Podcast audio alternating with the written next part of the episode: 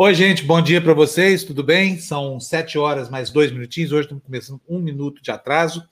Nosso despertador. É, bom dia, bem-vindo a mais um dia de muito calor que nós vamos ter. Começou um pouquinho melhor do que ontem também, né?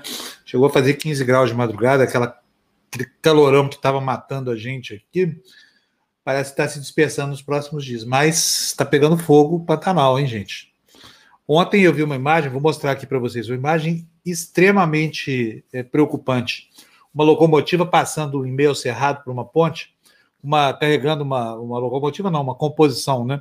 Mas carregando uma moto niveladora que estava completamente incendiada pelo fogo que está destruindo o cerrado lá no, no, Mato Grosso do Sul, né? Parece que hoje as coisas começam a melhorar, porque a meteorologia está prometendo um pouco de, de, de chuva para hoje, não muito ainda, mas o suficiente para dar uma aliviada lá naquele calorão, naquela secura brava toda, né, que está colocando a perder esse patrimônio tão importante ambiental que a gente tem aqui no Brasil. Gente, deixa eu dar bom dia aqui para a galera que já está chegando, para variar, o pessoal chegando muito cedo. Hoje foi o Salvador Silva, primeiro da fila aqui. Olha, Salvador, bom dia para você. Salvador chegou aqui às 5 horas e 8 minutos da manhã. Logo depois chegou Adolfo Neto às 5 e 15 Aí veio o Valério. Que horas veio o Valério aqui? 5h39.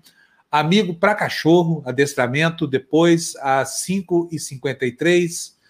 Ou seja, tem gente aqui esperando a gente começar há muito tempo. Então vamos servir notícia para essa galera toda que está ávida por aqui. Quero dar bom dia também para a Rosalie, para o Edson. Deixa eu ver o que, que o Edson está dizendo. Que bom que está tudo bem com a sua cirurgia, embora não possa ajudar financeiramente no momento, estou, estou divulgando o canal, porque talvez seja o melhor jornalista. Olha, Edson, deixa eu te falar uma coisa. Não importa. É, divulgar é tão importante quanto, quanto financiar. Por quê? A gente vai pagar a nossa conta aqui com audiência. Então, se está ajudando a gente a angariar a audiência, está ajudando a gente a amealhar uma, uma fonte de recurso aqui para a TV Democracia, tá? Não, não tem problema. Quer dizer, a ajuda de vocês, qualquer coisa é bem-vinda. E essa ajuda da divulgação é absolutamente necessária. Então, quero agradecer da mesma forma, tá? Não se constranja. É, bom, vou botar no vídeo aqui a minha querida amiga Luciana Julião. Tudo bem, Lu? Tudo jóia. Bom dia. Bom dia, bom dia para você, Fernando, Déia, todo mundo que está aí no chat já desde cedinho. Pois é, o engraçado hoje eu estou com áudio ruim aqui, viu? Para variar. As coisas hoje não estão fáceis aqui de manhã para mim, não. Tudo bem com você, Lu? Dormiu bem? Descansou bastante? Eu não tive uma noite muito. eu não dormi direito, mas eh, vamos lá. O que, que aconteceu? É insônia, porque é, é aquela coisa que você mostrou, que eu falei que estava fazendo no filme, tirei as notificações, mas eu levanto. Eu levantei para ir ao banheiro meia-noite, né? Fazer o xixizinho, e aí você pega essa porcaria. Ah, não, aí não. Aí eu, é. isso eu não faço de jeito nenhum. À noite é, fica afastado. Preciso... Olha, vocês acreditam? Vou contar uma história aqui para vocês, Lu. Olha que absurdo, tá dormindo aqui na minha casa. Eu durmo cedo, né? Porque quatro e meia da manhã toca o despertador, começa o dia. Uma e oito da manhã, quer ver só? Cadê meu telefone aqui para mostrar para vocês? É inacreditável. Toca o telefone aqui, eu acordei esbaforido, porque quando o telefone toca de madrugada, ou é má notícia, né? Ou Exato. é má notícia. Não tem, Exato. não tem alternativa. Bom, aí atendi. Sabe o que, que era? Um miserável de um telemarketing oferecendo serviço de auxílio funerário. Vê se pode isso. Não. Eu marquei o telefone e falei, eu vou ao PROCON contra esse pessoal. Uma e oito da manhã, não é um abuso? Eu, e, e, bloqueia, porque eu bloqueio todo mundo. Agora, eu, quando olhei, tinha. Porque eu durmo cedo, nove e meia, dez horas eu já estava dormindo, mas mandaram mensagens, né? Depois de, desse horário, aí o que aconteceu? Eu, eu fiz a besteira de olhar, entendeu? E aí eu fico com aquilo na cabeça, poxa, por que, que não mandou mais cedo? Eu teria resolvido agora, enfim. Eu não, eu não tive uma noite muito muito tranquila de sono, porque eu fico, eu, eu gosto de resolver as coisas, entendeu? Então, acho que você tem que mandar, se você quer que resolva, você tem que mandar num horário viável, né? Até umas 10 da noite, acho que é viável. Mas sabe que foi bom, Fábio? Você vai gostar disso. Uma amiga nossa em comum, que eu tenho certeza que você conhece, faz aniversário hoje. E aí, como já passava da meia-noite, eu mandei mensagem para ela, que eu sei que levanta quatro da manhã junto com o marido, o Milton Jung e a Abigail Costa queridos. E hoje é aniversário da Big. O que, que eu fiz? Ah, parabéns. parabéns. Exato, parabéns. E ela agora falou: ai, que lindo, te amo. Então, a Big, nosso parabéns para você. Parabéns, felicidades, né? Tudo de bom, tranquilidade na vida, alguma grana também, né? Já dizia o Cadu, algum dia para dar garantia. também é bom. Vamos começar, Lu? Vamos lá. Vamos ver como é que estão as manchetes dos jornais, gente? Vamos? Cadê, Fernando? Tá bom dia para você. Bom dia, Andréia, também. Seu nariz está. Estou com uma cesta variada de assuntos aí, hein? Podem ver, deixa eu formar bem a imagem aí. Olha, no jornal o Globo, Azevedo desmente Trump sobre guerra comercial. É manchete com base numa matéria da, da, da Miriam da, da Miriam Leitão, aliás, é, dizendo aí que a versão que o presidente Trump apresentou para o Bob Woodward no, no livro Rage é falsa sobre a saída dele da Organização Mundial de Comércio. Depois nós vamos ver isso aqui. Na Folha de São Paulo, a manchete que eu acho que é o assunto. Gente, eu botei duas vezes o Globo hoje, olha só que coisa absurda isso. isso aqui é o sono da madrugada, gente, mas eu vou mostrar o Estadão para vocês já, tá? Enquanto a gente vê aí, na Folha de São Paulo, é, o, o, a manchete é essa que vocês estão vendo aí, ó. Bolsonaro desiste do Renda Brasil e faz ameaça à equipe. Olha, vou já antecipar, o Bolsonaro está aprendendo a fazer política, hein, gente? Não menosprezem esse sujeito, não. Ele não é burro como a gente pensa. Ele parece burro, ele faz questão de parecer burro. Mas burro não é. Ou está aprendendo, estão dando a ritalina para ele, sei lá o que está acontecendo, porque essa jogada de ontem foi uma jogada de, de, de, de, de mestre. O que, que ele faz? Ele chama o, o, o Paulo Guedes, no meio da conversa com o Paulo Guedes, desautoriza o Paulo Guedes, diz que acabou essa história de renda Brasil, essa coisa toda, que vai dar o bilhete eh, cartão vermelho, e segue a conversa com o Paulo Guedes, mas criou a manchete. É como se ele fosse o herói da patuleia, né? Que vai impedir que o Estado brasileiro, terrivelmente, draconianamente assoberbado aí pelos, pelos ímpetos do mercado, que ele tanto deplora, tivesse sido vetado por ele na sua ambição de sacanear velhinhos, né? Como a gente falou ontem aqui com tanta propriedade aqui no, no, no nosso programa de ontem. Olha, eu estou devendo para vocês a Folha de São Paulo, o, o, Estado de São Paulo. Vou mostrar aqui, tá? Cometi uma falha aqui, vocês veem, né? O que, que faz o sujeito quando está com sono. Mas eu vou mostrar aqui a manchete do Estadão para vocês, está aqui na tela para você, olha só. Isso aqui é o material que a gente usa para trabalhar de manhã, tá vendo só? Olha. Em frente inédita, ONGs e agro pedem ações para a Amazônia. Essa aqui é a manchete do Jornal Estado de São Paulo. Aliás, eu, eu fazia muito tempo que estava esperando essa manchete acontecer, viu, Lu? Sabe por quê? Porque esse negócio de confundir produtor rural e devastador está errado no Brasil. Tem uma agricultura no Brasil que é absolutamente ecológica, é a mais avançada do mundo. Gente que faz plantio direto, que planta na palha, que faz adubação orgânica, enfim, que tem respeito pelo meio ambiente, que não usa agrotóxico nessa quantidade louca que o governo quer que use. Enfim, faltava esse impulso aqui. Quem sabe se o Brasil não começa a distinguir duas coisas: produtor rural, que é algo absolutamente necessário, e devastador e grileiro, que é algo absolutamente deletério. Né? Existe sim uma boa fatia do agronegócio que é ecológica, que respeita limites de reservas, que faz aceros, que impede a, a, caça, que zela pelo patrimônio ambiental. Aqui no estado de São Paulo, por exemplo, as áreas de reserva em, em propriedades privadas são maiores do que as áreas de reserva em, em, em parques públicos, em parques e APAs e tudo mais. Sabia disso, Lu? Não. Então, quer dizer, há, uma, há um ponto de interseção entre o bom do agronegócio né, e o bom do ambientalismo. Vocês podem uhum. ver essa manchete aí, manchete, né, uma manchete que há muito tempo estava para acontecer e não acontecia, por quê? Da, por conta da encrenca ideológica. Bom, já vimos aí o Estadão, vamos lá. Agora, voltando para a página da, do, dos destaques, Fernando, vamos logo para a primeira notícia. O noticiário está quente hoje, olha aí, olha, gente. Mas é uma coisa absurda, né? Todo o esforço de moralização da política encontra assim um ambiente fértil no sentido contrário, no sentido sempre do abrandamento daquele que é o crime comum que os políticos cometem, né? No caso aí, a lavagem de dinheiro é um crime conexo com formação de caixa 2, com financiamento ilegal, com evasão de divisas, né? E principalmente com atos de corrupção. Mas está aí a manchete, os, os, os, candidatos. Eu tirei essa daí que você vai ver na tela agora, do, do, do do site do Estadão, mas ela também está no Jornal Estado de São Paulo, tá? Câmara discute abrandar lei de lavagem de dinheiro. Discussão ocorre após a Operação Lava Jato enquadrar políticos por esse crime com base em caixa 2 de campanhas eleitorais. Por favor, Lu, o que, que diz essa, essa notícia para nós? O presidente da Câmara, Rodrigo Maia, criou uma comissão de juristas para sugerir mudanças na lei de lavagem de dinheiro em vigor desde 98. A discussão ocorre após a Operação Lava Jato enquadrar diversos políticos por esse crime, tendo como base repasses de empresas durante campanhas eleitorais. Enquanto o crime de lavagem tem pena que varia de 3 a 10 anos de prisão, O Caixa 2 costuma ser tipificado como falsidade ideológica pela Justiça Eleitoral, que prevê punição menor de 1 a 5 anos de reclusão. Em julho, o deputado Paulinho da Força, do Solidariedade, foi alvo de uma operação sob suspeita de ter recebido 1 milhão e 700 mil reais em Caixa 2 nas eleições de 2010 e de 2012. Além do crime eleitoral, a Polícia Federal também apura se houve lavagem de dinheiro. Pois é. E o pior é que agora você tem um ambiente fértil no Brasil, né? Esse é outro efeito deletério da Lava Jato, porque a Lava Jato, se tivesse sido uma operação séria, se não tivesse tido o propósito apenas de criminalizar a política e uma facção da política brasileira, teria sim logrado o êxito de tentar mudar o eixo da nossa história com relação à contravenção e aos crimes cometidos por políticos. Mas como vocês estão vendo aí, e hoje o noticiário Graça, né? O noticiário está cheio disso.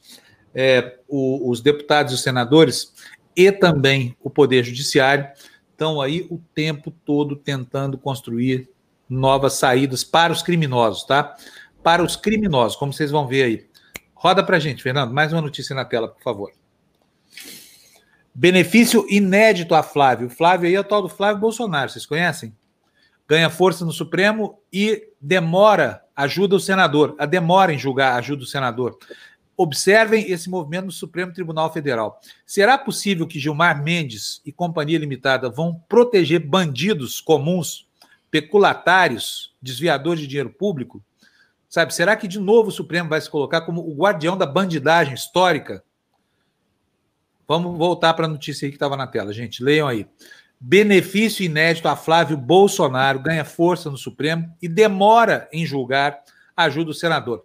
Lentidão de Gilmar Mendes em levar caso de foro especial a julgamento evidencia tentativas para beneficiar filho do presidente. Mas o Gilmar Mendes é tão solícito, né? Toda vez que tem um bandido preso aí, o habeas corpus sai na hora. O cara nem pediu direito, já está saindo. Agora, com, com, relação ao senador Flávio Bolsonaro, fica assim crenca aí, demorando. Lu, que diz a notícia, por favor, sobre esse país aqui do desvão e do desvio? Houve, eu vi essa notícia duas vezes ontem, no Jornal Nacional e no Jornal da Globo, você acredita? Eu falei, ah, eu não acredito que eu estou vendo isso. Vamos lá. O foro especial concedido ao senador Flávio Bolsonaro, que o próprio Tribunal de Justiça do Rio de Janeiro reconheceu ser inédito, completa 80 dias sem previsão de julgamento no Supremo Tribunal Federal. Relator do processo, o ministro Gilmar, Gilmar Mendes sinalizou a interlocutores que levará a discussão para a segunda turma mas ainda não definiu uma data para análise. Enquanto isso, a defesa do senador trabalha para convencer integrantes da corte a rever a jurisprudência de restrição do foro e Jair Bolsonaro mantém relação próxima e evita brigas com Gilmar. Reservadamente, uma ala do tribunal demonstra simpatia à tese que pode beneficiar Flávio e lembra que o tribunal até já tomou decisão parecida com o pedido do parlamentar. A demora em julgar o tema é outro fator apontado nos bastidores como um indício de que há uma articulação para construir maioria em favor de Flávio. Pois é, gente, já pensou que coisa aí, sem o Supremo virando vale-acolto de bandido, né? Ou pelo menos impedindo ou facilitando as coisas para quem tem que responder por um comportamento insidioso, né? Tão bem anotado por outras instâncias da justiça, mas fica claro o, o empenho do judiciário brasileiro ou de alguns juízes brasileiros no sentido de acoitar, né? no sentido de ocultar aí o caminho da justiça daquele que, daquele que precisa ser reparado, ou daquilo que precisa ser reparado. Bom, vamos lá, gente. Próxima notícia na tela. Tem muita notícia ruim hoje aí, viu, Lu? Ah, tu tá com uma carinha de desanimada, hoje tô te achando meio desanimada, Lu. Não, é, não é, desânimo, não. Não é desânimo, não. É que sabe o que acontece? Eu não tomei meu café. Eu não, quando eu não tomo café, o problema é o café. Olha, cadê o maridão para fazer esse café aí rápido? Ele não fica aqui, ele vem de vez em quando. Ah, ele não está aí, é por isso. Ele não está aqui. Quando ele está, eu peço, faz o café, daí chega a xícara, xícara não sei o quê. Muito bem, trata a lua pão de ló, ela merece mesmo, viu? É. Muito bom. Bom, vamos lá para mais uma notícia, então. A gente está aí na tela, olha, plenário pode mudar depoimento de Bolsonaro. Mais uma, hein? Mais uma. Olha é. só, Bolsonaro, como vocês sabem, antes de dar notícia, né? Ele, ele, o Celso de Mello resolveu que ele teria que dar depoimento presencial. Ele disse que iria essa coisa toda, mas agora está uma fila de gente, ao que parece, querendo mudar isso. Não, vamos poupar o presidente, não pode, ele não pode falar. Deixa ele lá, que desonra é. Também, a bem da verdade, deram esse mesmo privilégio para outro, né? Para o Temer. Essa é a verdade. É um tribunal só agindo de duas maneiras muito diferentes. Mas a é. notícia é essa que está aí. Plenário pode mudar depoimento de Bolsonaro. Celso de Mello vetou que o presidente fale a PF por escrito na investigação que apura denúncias de Moro sobre interferência no órgão e a AGU pode recorrer, estuda recorrer. Para ministros do Supremo, a decisão foi desnecessária e acirrou atritos com o governo. Totinho, Totinho dele, ficou tão nefocinho. Vai, Lu. Vamos nessa, Lu. Lê para nós, por favor. Três ministros do Supremo Tribunal Federal, ouvidos pelo Globo em caráter reservado, afirmaram discordar da decisão do decano da Corte, Celso de Mello, que vetou que o presidente Jair Bolsonaro possa depor por escrito a Polícia Federal na investigação sobre as acusações do ex-ministro da Justiça, Sérgio Moro, de que Bolsonaro interferiu indevidamente na Polícia Federal. O ministro considerou a decisão de Celso de Mello desnecessária, entre aspas. Outros dois integrantes de alas diferentes do tribunal concordaram. Para eles, o episódio só serviu para colocar mais lenha na fogueira dos atritos entre o Supremo e o Palácio do Planalto. A Advocacia Geral da União ainda não decidiu se vai recorrer ou não da decisão de Celso de Mello. O decano deu à Polícia Federal a prerrogativa de agendar a data e o local do depoimento, que ainda não ocorreu. Pois é, gente, olha, não desanime, viu? Tô vendo aqui, ó, o André tá fazendo um comentário aqui, tá dizendo que tá desanimado, tá difícil. Essa é uma sensação que eu tenho sempre aqui, sabe? Já falei sobre isso aqui. De vez em quando dá vontade da gente largar tudo e ir embora. Mas para onde? O mundo não está muito diferente do Brasil, viu, gente? Quer dizer, na Europa tá, né? Ainda tá.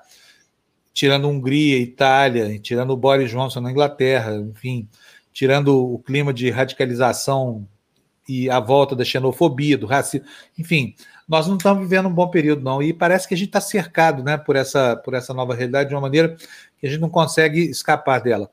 Eu adoraria ter essa alternativa. Você larga tudo, sai, vai embora, mas aí você vai fazer o quê? A sua pátria, é seu país, é o lugar onde seus netos vão crescer, vão, vão enfrentar a vida. E é muito ruim essa, essa, essa perspectiva que a gente não tem hoje, porque a sensação que a gente tem é de fracasso da nossa geração, né? Nossa geração se perdeu aí entre os desvãos da, da má política, do, do nosso atraso, é, é, nosso atraso estrutural, do nosso atraso intelectual, né, do nosso atraso espiritual. Mas fazer o quê? Onde é que vai caber a gente no mundo? A gente sabe que, que ao longo das eras aí, milhares e milhares, milhões de pessoas trocaram de país, deixaram tudo para trás, essa coisa toda. Mas no Brasil sempre fica aquela sensação, André, de que vale a pena a gente lutar um pouco mais, né? Afinal de contas, outro dia as coisas pareciam que iam tão bem, não é? Lembra 2012, outro dia? Não faz tanto tempo assim, era outro país. Não estou falando que era Lula presidente da República, porque era Dilma, não era nada disso, não, mas era um país que tinha, onde havia alguma esperança, né? Parecia que a gente tinha ganhado o jogo, mas não ganhamos, perdemos lá também, essa que foi a questão. A gente tem acumulado derrotas em todos os campos da vida, né, né Lu? É, né, você sabe que ontem eu nem comentei uma outra coisa que você, aquele filme que você sugeriu para a gente assistir, eu vi um outro que o pessoal do grupo é, sugeriu, Privacidade Hackeada. E eu não sei se foram os é. documentários que eu estou vendo, porque cada vez mostra tudo isso, né? Mostra essa polarização, o que foi criado e para onde a gente está caminhando, esse ataque à democracia, assim, deixa a gente triste, né? Desanima mesmo. É, ó, o avião passando aqui, ó. Cada dia que passa, passa. Cada dia que passa, passam mais aviões. É, não, porque eu tô craque em desligar isso aqui agora. Estão passando cada vez mais. É, Privacidade Hackeada é outro documentário do mesmo gênero que, que aquele que eu sugeri, que chama o Dilema das Redes, né? Eu recomendo a você que não viu que assista ambos, tá? Mas eu fiquei muito assustado ao ver o Dilema das Redes. Por quê? Porque o Privacidade Hackeada fala sobre a Cambridge Analytica, a maneira como ela manipulou dados através do, do Facebook, né? Da parceria do Steve Bannon com essa parceria indireta do Steve Bannon com, com o, o dono do Facebook, o Zuckerberg. Mas o outro diz respeito ao cidadão, a maneira como a gente está no meio de um processo acachapante de destruição da nossa privacidade, sabe? Eu, se fosse você, se você não assistiu ainda, assistiria rapidamente para começar a pensar numa estratégia de defesa do seu espaço pessoal, sabe? Você não ficou assustada, Lu? Muito, fiquei muito mesmo. Muito, né? eu, eu, eu, eu, tomei algumas eh, precauções depois do filme, assim, por exemplo, não tem mesmo notificação mais nenhuma no meu celular. nenhuma, porque eu não quero mais ser escrava disso aqui. E ontem, acho que isso, acho que foi isso que me deu raiva, sabe, Fábio? Porque eu me peguei escrava disso aqui de madrugada, entendeu? E vendo como a, como a gente é manipulado, por, por, é. por coisas que a gente não percebe, não percebe. É isso mesmo. E, e assim, neste caso, tem muita gente, a gente até falou sobre isso ontem um pouquinho aqui, eu vou falar um pouquinho mais. Tem muita gente que acha que os celulares são tão hábeis no sentido de, de, de capturar a nossa essência que a gente tem a sensação muitas vezes de que está sendo ouvido, né? Por quê? Porque você fala alguma coisa, de repente o telefone responde com uma, com uma mensagem como se estivesse respondendo a você. Particularmente, eu não acredito nisso, não. Acho que até pode ter. Por exemplo, a Amazon diz que o equipamento deles de, de, de uh, a interface humana deles é, ouve, pode ouvir as conversas, mas no sentido de aprimorar a própria linguagem. Eu acho que é desnecessário, sabe? Porque a gente mesmo dá as informações, Lu. A gente fala tudo para o Google. Olha, vamos, aqui pegar uns extremos assim, vamos raciocinar comigo aqui, gente. Não estou dizendo que você vai fazer isso, estou falando aqui só para raciocinar, mas você vai sair com uma garota de programa, tá? Não aluno, estou falando você que está tá me assistindo. Vamos supor para raciocinar, tá? Não, não vem me chamar de machista, não, espera, calma. É assim, ó. Você vai sair com uma garota de programa, o que, que você faz? Onde é que você vai achar essa garota de programa? Onde você acha que um homem acha uma, uma prostituta, Lu? Vai procurar no Google algum site ou alguma coisa que acredite. Exatamente. Exatamente, é isso que faz. Chega no Google, o Google registrou isso.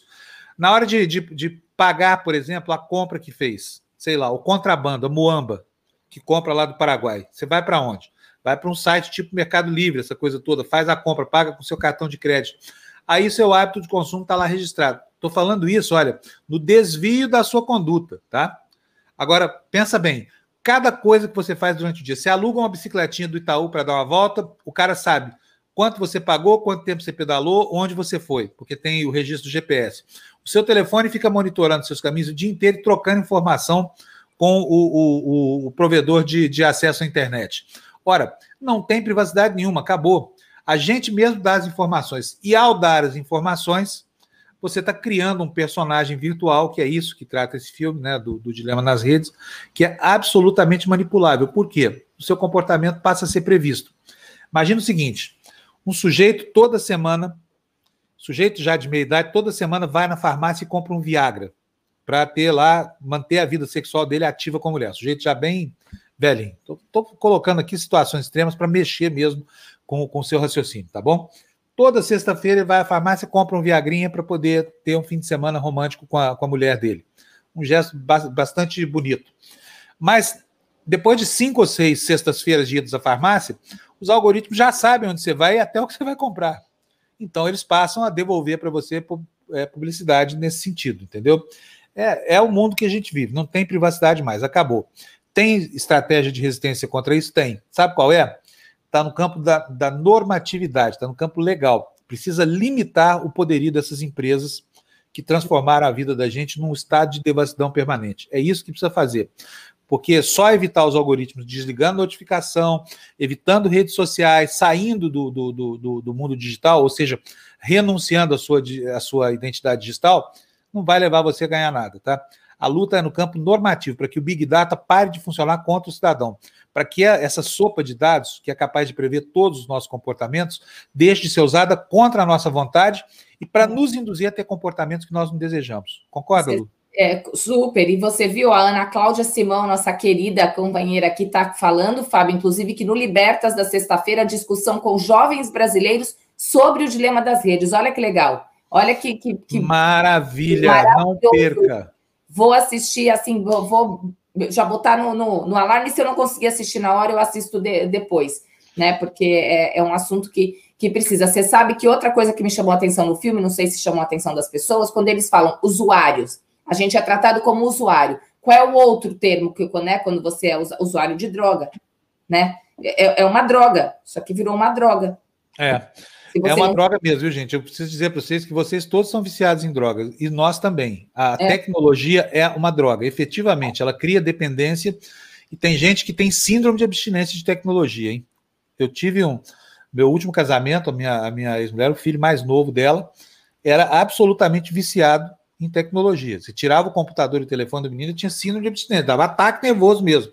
Por quê? Porque foi criado um ambiente em que a, a dependência é fomentada. Sobrinha, eu tenho uma sobrinha que não, ela não são, faz nada, isso com um ano e meio, hein? Eu, eu, eu sempre fui contra, meus filhos não eram de outra época, eu entendo a necessidade. Um ano e meio, desde um ano e meio. Ela pois não é. sabe fazer, ela não sabe viver sem celular. Deixa eu ler alguns comentários. Antes, deixa eu botar a Fessora aqui para dentro da conversa. Fessora, bom dia. Dia Olha, ela tá dia, tão bonita hoje com esse cabelo assim, toda à vontade. Obrigada. Eu vejo você assim, de cabelo bem. solto assim. Eu preenchi. A lua tá linda, ó. Hoje... Eu botei até brinquinho hoje. Para ver se tudo. não ficava em segunda plano. Jéssica de cabelo solto e Lu de cabelo preso. Tudo é. ao contrário de todo dia. Exatamente. Bem, Bom dia, gente. Bom dia a todos vocês que estão aí. Estou escutando, viu, a conversa de vocês aí do nosso vício. Eu falo nosso porque eu também sou viciada, né? Todo mundo é viciado aqui, né? Não dá para falar, ah, eu vivo sem celular. Não dá para achar uma pessoa que não é, esteja né, nesse mundo virtual aí. Quer ver só? Vamos ver o que, que o pessoal está dizendo aqui para nós. É, eu voltar aqui os comentários, porque tem muitos comentários, muitos e muitos. Deixa eu ver aqui. Eu vi um comentário do Valder que eu gostei muito, mas esqueci o conteúdo aqui. Peraí. Deixa eu ver aqui, cadê? Cadê, cadê, cadê? Vou voltar aqui de novo, gente. Olha, tá tudo errado com a nossa civilização, viu, gente? Olha aqui, ó, Valder, achei. Eu tenho a Alexa, ganhei de aniversário. É impressionante, chega a ser assustadora a habilidade e rapidez dela de encontrar entender o que você quer. É verdade que, mesmo. O que, que, é isso? O Alexa é um aparelho da, da Amazon, que é a mesma coisa que isso que a gente fala no, no celular. Ok, Google, não sei o que eles têm o, o, Google deles lá. E é incrível como o nível de assertividade. Minha filha comprou e eu, eu experimentei na casa dela, é incrível, viu? Vamos ver aqui, Davi Toscano. O que, que o Davi Toscano está falando? Os poderes, a Constituição, falar que são independentes de forma que alguns ministros. Ah, não. Isso aqui é um comentário dele sobre o Supremo. Daqui a pouco a gente volta nesse assunto aqui, tá bom? Oi. Fala, é, é muito interessante que daqui a pouco, por exemplo, a Alexia, eu tenho muitos amigos que eles já estão estruturando a casa inteira, né? Porque a Alexia ela não serve só como um computador, mas ela serve também para sua casa. Então eu tenho amigos em que já automatizaram a casa inteira. Então a Alexia ela acende a luz, ela abre porta, ela liga microondas. É, então, daqui a pouco, a nossa casa também já vai estar técnico, é, toda voltada né, para esses aparelhos. A Alexa é, é, é, um deles aí. Professora, você assistiu o, o, dilema da, da, o Dilema da Rede, não? Não consegui, vou assistir hoje à noite. Assiste mesmo, mas todo mundo, gente, eu não estou brincando, é uma indicação, é, é, é, assim, é uma boia de salvação para gente, sabe? No, no meio dessa uma coisa muito impressionante que está tudo interligado. Hoje a, a sensação da garotada, né, é o TikTok. TikTok também é impressionante. As minhas redes sociais no geral, né, é até chega a ser engraçado. Às vezes eu falo, gente, eu não quero mais ver sobre atividade física, porque desde o TikTok, Instagram, Facebook, todas as redes sociais só mostram aquilo que a gente quer, né? O que a gente estava falando agora. Então, as minhas redes sociais é tudo relacionado à atividade física, aquelas coisas que a gente gosta, tênis. Para mim, não aparece alguma publicidade assim relacionada, por exemplo, a vamos pensar em alguma coisa que eu não gosto muito. Olha, a nossa querida Gabriela está dizendo aqui, aliás, bom dia, Gabriela, está dizendo, recomendo a vocês que cancelem as notificações de mensagens, Instagram, essa coisa toda. Já fiz eu, tudo isso. Eu já fiz também. nós estamos falando aqui contra o nosso interesse. A gente devia estar estimulando você a aceitar as notificações. Não estou estimulando. Tá? Eu acho que se você quer ter privacidade, quer ter autonomia sobre os seus pensamentos, você deve se proteger das redes sociais, sabe? Elas trazem muito conforto, muito trazem tudo que você quer, porque, enfim, elas reforçam a bolha onde você está enfiado. E não é só a bolha ideológica, não, a bolha de consumo também. Tem hábitos de consumo que definem o perfil da sua vida, o seu próprio perfil. Então, dentro dessa bolha, não entra nada que vai te tirar da sua zona de conforto, nada desagradável, nem nada disso. Né? Nós vamos ter a oportunidade de conversar melhor sobre isso aqui na TV Democracia, porque eu pretendo promover esse debate aqui, sabe? Até onde a gente está permitindo que a nossa autonomia seja levada embora de graça por gente que quer tomar conta não no, do nosso dinheiro ou de certos hábitos, gente que quer tomar conta dos nossos pensamentos. Essa é que é a questão. Aliás, teve um episódio aqui outro dia que depois eu quero comentar com vocês também sobre um vídeo bizarro que alguém postou na nossa, na nossa área de, de, de comentário, na nossa comunidade, e causou um grande alarido ali. É, porque é, o vídeo realmente era bizarro. Um sujeito todo tatuado que estava fazia tatu, tatuagens. Vocês viram esse vídeo? Não. O cara tem os dentes assim, uma figura demoníaca, assim, muito feia. E aí aquilo veio, mas acontece que é o seguinte: aquilo é um, o cara existe, né? O cara existe, é bizarro, é feio. A gente olha para aquilo e fala assim: meu Deus do céu, até onde o, o, ser humano é capaz de ir né, na exploração do seu próprio corpo, da pele, como mídia, essa coisa toda. Causou muito mal-estar. E algumas pessoas falam: ah, tem que censurar esse tipo de coisa. Eu acho que não, não tem que censurar. Por quê? Porque isso é um dado da realidade, está sendo exposto sem sensacionalismo, sem nada, num ambiente privado, para chamar a atenção das pessoas para o bizarro que existe, né? Ou então para essa nova forma de apropriação do próprio corpo que está tão em voga hoje em dia. É, tem graus, né? Tem graus assim toleráveis e intoleráveis. E, enfim, eu manifestei a minha posição, falo, não, não acho que não tem que, que, que bloquear. Talvez um disclaimerzinho, olha, a imagem é bizarra, se você não quiser se chatear, você não veja. Agora, muita gente me criticou por causa disso, sabe? Acha que as pessoas não querem efetivamente que serem incomodadas no seu espaço de manifestação pessoal. Né? É uma forma de proteção num ambiente tão devassado quanto é o universo virtual hoje. Mas vamos lá, vamos tocar aqui. Professora, fala para mim da sua aula e da aula de amanhã. Falo sim, Fábio. Só para acabar aí com essa conversa, eu estava escutando anteriormente você falar que não acredita muito que o celular capta as nossas informações através da fala, né? Só o que aconteceu comigo essa semana. É, a minha irmã está aqui, comigo, ela veio passar uns dias aqui. E eu odeio, eu não gosto do, do gosto, do sabor, por exemplo, da pasta de amendoim.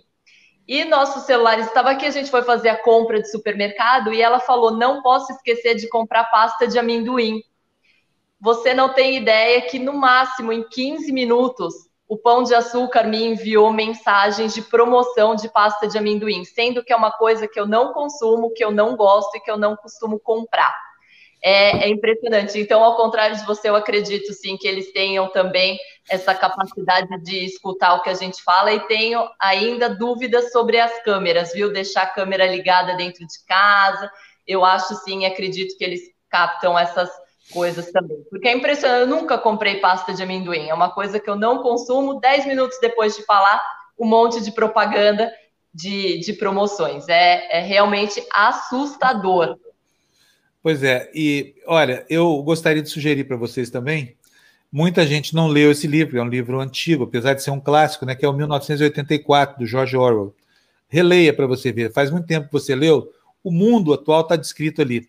1984 foi escrito em 1948, mas ele projeta uma sociedade totalitária que vigia as pessoas por esse, por esse, por esse tipo de gadget, que na época é óbvio, não estava nem planejado, não existia nem nada.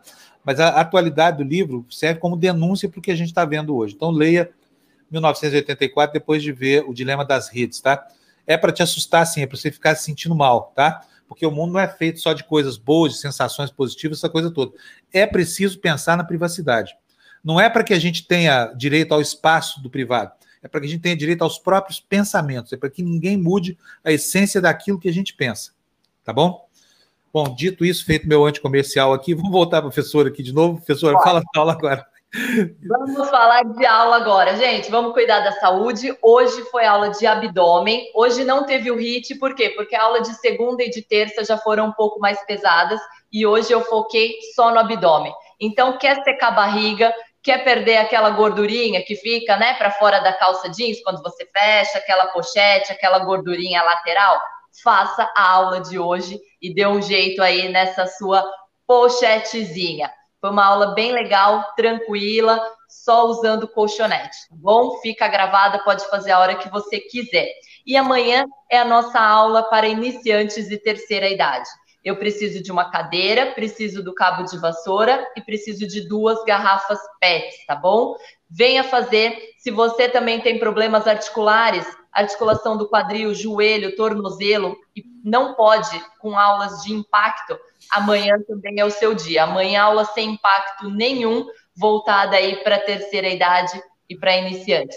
Então espero vocês seis e meia da manhã, meus madrugadores, para nossa aula de quinta-feira.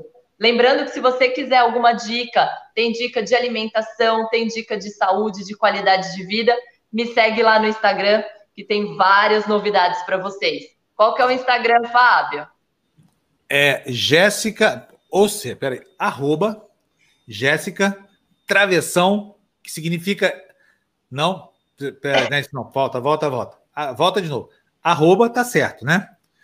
Personal Travessão, famoso underline, né? Que antigamente chamava Travessão, agora é underline, Jéssica com K. Tá? Facinho assim. Personal Travessão Jéssica. Personal underline Jéssica no Instagram. E o Instagram ainda tem uma desvantagem. O Instagram não, não monetiza, não paga a Jéssica nada. Tá perdendo dinheiro lá, tá só fazendo favor para vocês aí, viu, gente? Jéssica, então tá bom. Então um beijo para você. Até amanhã, tá? Beijo, gente. Bom sol dia. aí. dia vai ter sol aí, hein? Vai, já está. Muito sol. Já tá Beijão para vocês. Graças lá, então. a Deus. Aqui Vamos também pra... só choveu ontem. É, que beleza, que beleza, que adoramos. Olha, construtora V2, Vicente, né? Finalmente, nosso grande patrocinador, nosso mecenas aqui, está dizendo: como sou velhinho, não sou viciado em tecnologia, mas estou viciado na fessora. Ó, opa! Oh. Ah? Gente, o Vicente é um lindo, ele está aqui. Ontem ele deu um superchat de 20 reais na aula. Vicente, um super beijo para você. Espero você amanhã, hein, para nossa aula seis e meia. Muito bom. Depois eu vou propor um teste para vocês, tá? Você quer ver só, professora? Veja só isso aqui, ó. Vou mostrar já. Peraí. Onde é que está? É, é, no filme, nesse filme que eu estou falando tanto aqui, porque eu fiquei realmente impressionado com esse filme. Olha só, ele fala assim: olha, uma, uma coisa que é, é tão óbvia que a gente devia aproveitar mesmo para. Cadê aqui até essa, essa, essa vertente aqui? Vou aqui, ó, a tela inteira. Vou compartilhar aqui com vocês. Vamos lá. Ah, compartilha, filho. Cadê? Não. Não tá, filho. Compartilhe, filho. Não está compartilhando, não está querendo tá egoísta aqui, meu computador. Agora. Pega aí o seu Google, escreve assim: olha, é, vamos ver aqui. É uma coisa qualquer, olha, Fábio Panunzio, tá? O meu nome. Veja aqui a ordem em que há sugestões no sentido de, de, de acessar conteúdos aqui nessa barrinha. É a barra mais importante do browser, né?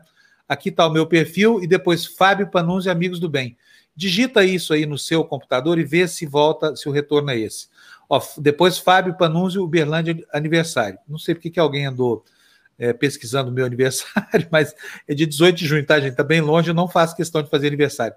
Eu estou dizendo isso aqui para vocês pelo seguinte: para cada um de vocês, dependendo da maneira como vocês interagem, isso mostra um resultado.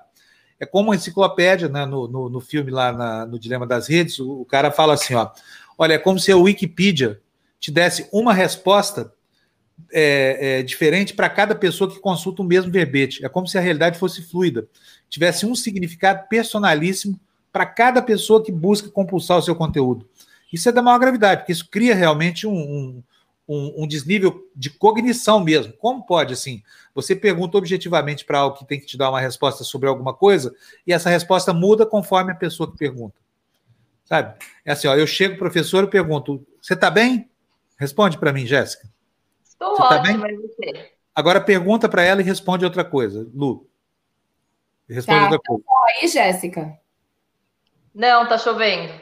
É isso, é exatamente isso que acontece. Exatamente isso que acontece, entenderam?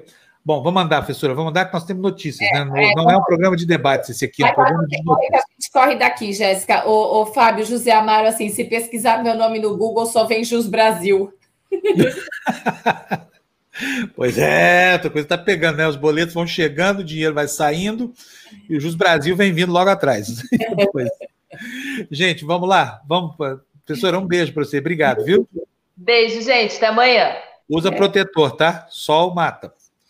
Vamos lá, então. Deixa eu ver o que, que o pessoal está falando aqui para a gente sobre isso. Olha, bom dia, a, a Cleovane Selbach está vendo aqui, está dizendo aqui, legislação é necessária, mas fundamental mesmo educação séria para que todos possam fazer escolhas a partir da própria consciência. É verdade.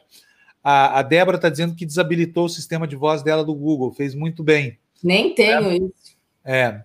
Olha, a Cleia está lembrando que essa é a internet das coisas. Cada dia que passa mais vai estar introjetado na nossa vida, vocês não tenham dúvida. Lembra quando o GPS, há 15 anos, era uma grande descoberta? Hoje ele está até dentro do seu cartão de crédito, tão pequenininho que ele ficou. né? E assim a gente vai sendo rastreado, essa coisa toda. Wellington, vamos ver o que o Wellington está falando. As redes sociais, infelizmente, contribuem para o colapso cultural e social desse novo milênio. É isso aí. É. Fernando, Fernando está dizendo: entregamos a nossa privacidade às big techs, Google, Facebook, Amazon, Apple, mas elas não são transparentes. Isso é outro problema. Né? Vamos tratar da liberdade de expressão, assunto que vem sendo estuprado sistematicamente pela nossa política, em que plano?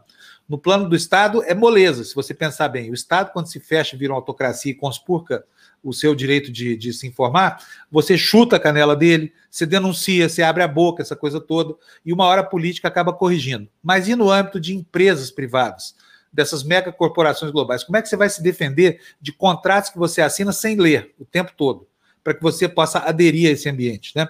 Problemas sérios aí para o nosso futuro, viu? Eu, depois de ver. Uh, desculpa, desculpa, pode completar, pode completar. Eu, depois de assistir esse filme, fiquei tão assustado que eu passei a apoiar o máximo rigor no, no, no ordenamento jurídico para impedir esse tipo de coisa, sabe? Vou fazer campanha de militante. Diga, é. Lu. O, o, Diego está falando, Fábio, entra no seu Google History e não se assuste. Agora eu fiquei curiosa, depois você conte para gente o que tem lá. Vamos, vamos fazer o seguinte: nós vamos fazer um tertúlio inteiro sobre isso, tá? Aliás, vamos fazer vários, porque realmente o assunto carece desse tipo de, de discussão. Olha, Diego está dizendo aqui para a gente: ó, faça análise de desenvolvimento de sistema, uma coisa que aprendi. Nunca faça uma grande movimentação financeira pela internet. Felipe Camargo, a questão com a Alexia é que, sendo. É, é deve ser artificial inteligência, né? É, inteligência ela aprende, não somente responde a uma solicitação imediata, mas ela armazena, processa e acumula seus hábitos e preferências. É a mesma mecânica de todos, né? A mesma mecânica que está por trás da, dessa coisa chamada algoritmo, que a gente pensa que é tão difícil de entender, e é mesmo, porque ela está lá no fulcro dos segredos industriais dessas empresas que estão aí para acabar com a sua autonomia pessoal, né? Olha, é. aí ele fala aqui, ó, daí esse meio de controle é um passo. Olha só, o Valério, depois coloca aí, Fábio. E agora, o que fazer com os viciados na TV Democracia? O que, que a gente faz? Eu vou falar para vocês, não se deixem viciar nem na TV Democracia, sabe? Isso aqui não é para ninguém alimentar vício, isso aqui é para a gente se livrar dos vícios da gente é para buscar informação e para a gente enfrentar essa vida dura que está aí. Então, nós não queremos gente viciada aqui. Por isso que a gente autonomiza tanto a nossa comunidade, para que eles se livrem da gente quando eles quiserem. Sabe, para que mantenham o raciocínio crítico. E aí eu vou dizer para vocês, vocês que reclamam de mim, porque eu trago aqui gente que fala contra a média dos nossos pensamentos, vou fazer isso cada vez mais, porque se a gente não provocar, não ficar tirando as pessoas da zona de conforto, elas acabam se rendendo ao conforto, né? De não ter questionamento, de não ser molestado por um pensamento antagonista, de não ter que rever algum ponto de vista, refazer é, algo que está errado, essa coisa toda. Então, nosso papel aqui é esse. Eu lamento que as pessoas nem todas gostem, tenham apreço por isso que a gente faz. Mas com relação ao que poderia nos beneficiar nesse processo, a gente abre mão. Queremos ninguém viciado em televisão aqui, não. TV Democracia, nada disso. Nós somos só uma fonte de informação para você enfrentar o seu dia com mais tenacidade, tá bom? Por isso, vamos dar notícia para vocês. Estamos falando disso aqui faz horas já, né? O tempo correndo. E notícia que é bom, nada, né, gente? Fernando, tá dormindo? tá nada. Notícia do painel da Folha de São Paulo, coluna da Camila Matoso. Olha aí, ó. Mensagem é o intertítulo que a Lu vai ler para a gente aí nessa notícia, Lu. O primeiro ato do ministro Luiz Fux como presidente do Conselho Nacional de Justiça gerou reclamações de colegas da Corte, de advogados e de entidades ligadas ao direito, aos direitos humanos que viram na medida um sinal a Lava Jato. O novo presidente do Supremo recomendou em norma do Conselho Nacional de Justiça que condenados por lavagem de bens e crimes contra a administração pública, corrupção, não devam ser beneficiados com a revisão da prisão por causa da pandemia da Covid-19. Pois é. Hein, gente? Que tal? Vamos rápido, para a gente não perder muito tempo? Vocês precisam de notícia, né? Notícia nós temos para vocês. Vamos lá? Com os assuntos dos jornais. Repara que a gente nunca entrega a notícia como ela vem dos jornais, tá? A gente sempre faz uma leitura crítica do, do noticiário aqui, porque vocês sabem, né? É preciso ter crítica. Bolsonaro enterra Renda Brasil e ameaça a equipe econômica com cartão vermelho. O presidente diz ter se surpreendido com notícias sobre cortes sociais. Cartão não foi para mim, diz o Guedes. A gente vai ler aqui e depois nós vamos ver o Bolsonaro falando, tá? Ouvir e ver. Vai lá, Lu. O presidente Jair Bolsonaro disse nesta terça-feira que desistiu de lançar o Renda Brasil. Ele ameaçou com cartão vermelho a equipe econômica caso sejam propostos cortes em programas já existentes. O ministro Paulo Guedes, após as declarações do presidente, se esquivou. O cartão vermelho não foi para mim, ele afirma. Bolsonaro, pela manhã, foi às redes sociais anunciar o sepultamento do programa substituto do Bolsa Família, marca de gestões petistas. A decisão foi divulgada em vídeo. Até 2022, no meu governo, está proibido falar a palavra Renda Brasil. Vamos continuar com o Bolsa Família e ponto final, disse Bolsonaro. O presidente afirmou que foi surpreendido por manchetes de jornais, entre elas estava a da Folha, segundo a qual o governo planeja revisar 2 milhões de benefícios destinados a idosos e pessoas com deficiência. Com a iniciativa, o corte estimado é de 10 bilhões de reais. Além disso, em entrevistas, o secretário especial da Fazenda, Valderi Rodrigues, disse que está em análise o congelamento por dois anos de aposentadorias e pensões.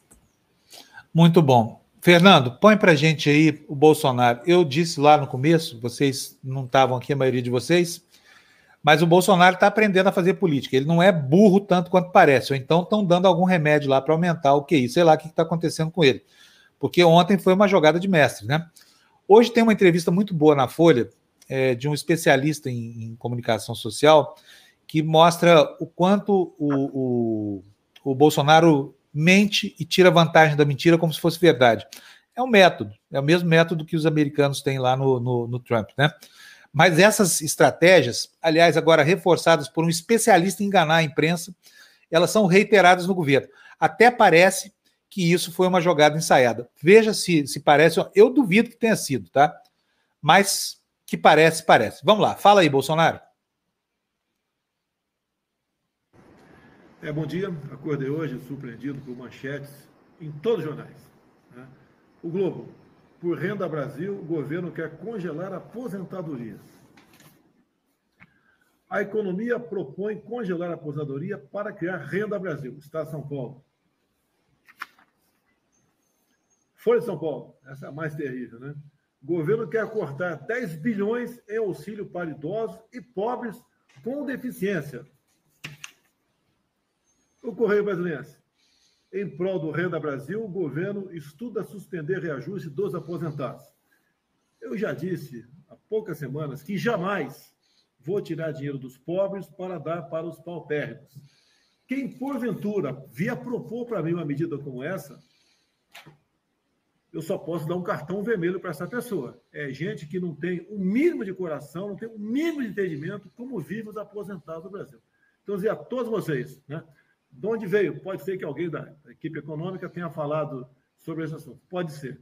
Mas, por parte do governo, jamais vamos congelar salário de aposentados, bem como jamais vamos fazer com que o auxílio para idosos e pobre com deficiência seja reduzido para qualquer coisa que seja. E última coisa, para encerrar. Até 2022, no meu governo, está proibido falar a palavra Renda Brasil. Vamos continuar com Bolsa Família e ponto final. Um abraço a todos e bom dia. Olha, gente, vou tirar o chapéu para o Bolsonaro. É outra pessoa, completamente diferente daquilo que a gente conhece. Não sei quem está orientando, mas certamente não é parte da índole dele, nem nada disso. Mas, assim, ele mostrou os recortes de jornais sem chutar os jornais, não desmentiu o que é público e notório, que é o que ele costuma fazer, ele inventa uma mentira, né? É, reclamou da Folha de São Paulo, mas não disse que a Folha estava errada, não gostou da crítica, está no direito dele. E ao final, cravou um cravo dolorido nas costas da avareza desse sujeito que ele escolheu para ser ministro dele, né? Um sujeito que a gente ontem aqui qualificou como perverso e que agora o próprio Bolsonaro, que não é nenhum anjo, reafirma isso que foi dito aqui. Quer dizer, é tanta maldade, é tanto, é tanta, é tanta, é ruindade, sabe? Coração ruim, assim, coração pequeno. O cara que tem, o Paulo Guedes, a gente fala, ele não tem um coração no peito, ele tem um fígado pulsando bile nas veias dele, porque não é possível uma pessoa tão desumana na formulação das políticas de Estado, sabe? O que que esses caras têm? E quando eu falo Paulo Guedes, estou falando Paulo Guedes e a turma dele. Outro dia vi uma, uma assisti uma, uma reunião, um webinar, na verdade, promovido por um grande escritório de advocacia aqui de São Paulo. É pena que eu não posso citar as fontes. estavam lá reunidos os pensadores dessa direita neoliberal. Vocês precisam ver a arrogância com que eles falam, como se fossem donos. Um, um desses janotas aí falou assim: ó, está na hora de falarmos muito sério com esse pessoal que pensa que a Previdência é para atender só idosos do Brasil. A Previdência também tem que atender a um propósito monetário e de defesa da moeda. Como assim? Que previdência? Para isso tem toda a, a, a, Fazenda, tem o Banco Central, tem tudo. A previdência é para distribuir e para assegurar o um mínimo de dignidade na vida das pessoas. Mas não. Eles olham tudo como se fosse ali uma caixinha de onde você vai tirar dinheiro para repassar para o caixa dos bancos fazendo especulação financeira. É algo assustador isso aí. Olha, graças a Deus, a quem eu não creio mais respeito, nós temos gente no mundo como a Cíntia Van de Camp Oi, Cíntia. bom dia, bom dia. Cíntia, bom dia. Eu reparei desde ontem que você está usando blusa. É, tá friozinho Olha aqui de só. manhã, é, 14 graus, tá assim de manhã. É. Muito legal, muito bom. Fico porque eu estava passando calor com você aqui, sabe? E eu procuro... Não, mas você sabe que aqui, aqui em Washington, pelo menos, quando entra o mês de setembro, já não tem mais aqueles dias de 30 graus, sabe? A temperatura bate nos 27, por aí e de manhã já é 13, 14. Então, ontem eu coloquei um casaquinho, hoje eu coloquei esse outro aqui quentinho, gostoso. É porque eu também não gosto de, de ligar esses ar-condicionado, aquecedor, porque o ar fica muito seco, né? Uhum. Então, eu procuro deixar desligado. Ah, é. que bom. Nos Estados Unidos todo prédio tem ar-condicionado, né? Tem, é, é, aqui é... E, e calefação, aqui, né? É, calefação, exatamente, essa é a palavra. Calefação e ar-condicionado. Aqui no meu prédio, uh, eles, é, você tem um ou outro. Então, por enquanto, a gente tem ar-condicionado, né? Mas ar-condicionado de manhã, quando já está a 12, 13 graus, é meio difícil. É, Aí no comecinho de outubro eles viram para calefação, né? Então esses dias realmente do final de setembro até o começo de outubro é um friozinho de manhã. Mas nada parecido com o friozinho que a gente passa em São Paulo, né? Que aí não tem a calefação e a gente de vez é. em quando dá aquele, ai meu Deus, tem que sair da cama para tomar banho. Ah, que difícil. É, é, é verdade mesmo. É, é verdade. Aqui não chega nesse extremo, porque quando começa a fazer frio mesmo, daí tem a calefação e pronto, você anda de é. camiseta dentro de casa no inverno. Eu já notei isso várias vezes. Você passa muito mais frio aqui no Brasil, que é onde não faz frio, né, a temperatura é. sempre é menos, do que é. você passa lá no norte dos Estados Unidos, por exemplo. É. Você tem 20 graus, 26 graus abaixo de zero no inverno, né, é Cintia? É isso mesmo. Bom, então, olha, Cíntia, e aí, o que, que, temos de novo? Aquele, o negócio daquela mulher, aquela, aquela, aquela americana que foi morta com três isso, tiros pela polícia, né? Breonna Taylor, é. Vai receber 12 milhões de dólares a família. Uh, a cidade de Louisville vai pagar pela, pelo erro na morte dela, né? A polícia entrou na casa dela sem se, sem se identificar e o namorado que estava armado achou que era um ladrão, atirou, a polícia atirou de volta e matou a moça, né? Uh, isso é comum aqui, sabe? É bem comum uh, as cidades terem que pagar esse, o que eles chamam de morte errada, né? Uh, causada pela polícia. E às vezes esses valores chegam, são altos, sabe? 20 milhões, aqui nesse caso 12 milhões, é, calculado pelo que a pessoa iria ganhar na vida inteira. E ela é jovem, essa moça, né? Acho que 20, 23 anos, 24 anos. Então, 12 é, milhões de indenização. Para a família, né? É, a família recebe. Acho que no caso, os é. pais, né? o município tinha... é que paga, nesse caso, a reparação, né? É, o município é que paga, porque é a polícia Ô, municipal. É. Cintia, agora me incomoda tanto ver a reiteração dessas imagens aí, sabia?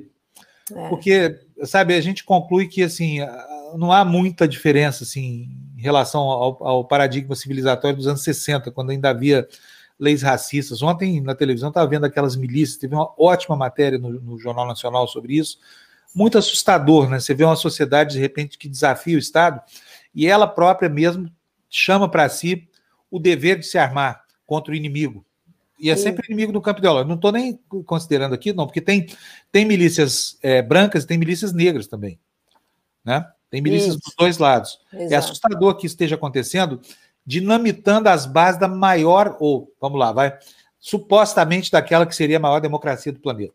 Né? Exato, né? é. É, é, muito difícil ver isso. Assim, e aí fica a pergunta aqui: se os Estados Unidos são vítimas de uma esparrela da história desse tamanho, o que, que não vai acontecer com repúblicas que têm uma institucionalidade mais frágil, por exemplo, como as nossas aqui?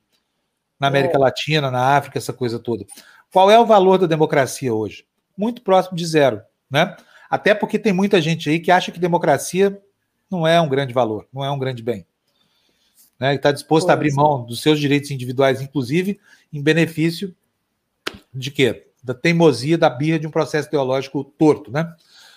Enfim, Continua. Tem, é, tinha, eu até li no jornal hoje, eu não, anotei, eu não anotei essa notícia porque era complicada e complexa, cheia de detalhes e a gente ia se atrasar aqui, mas lá, lá no, no Arizona, em Phoenix, tem, tem uma, um, um grupo de jovens, de, de adolescentes, é, fazendo no Facebook uma campanha ideológica terrível, influenciando nas eleições aqui, né?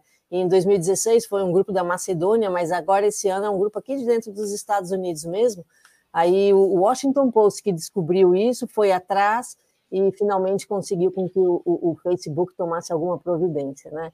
E, e, eles ficam espalhando notícias falsas e isso é que cria também esse sentimento, aquilo que a gente já conversou, já falamos da, uh, do dilema uh, da, das redes, né?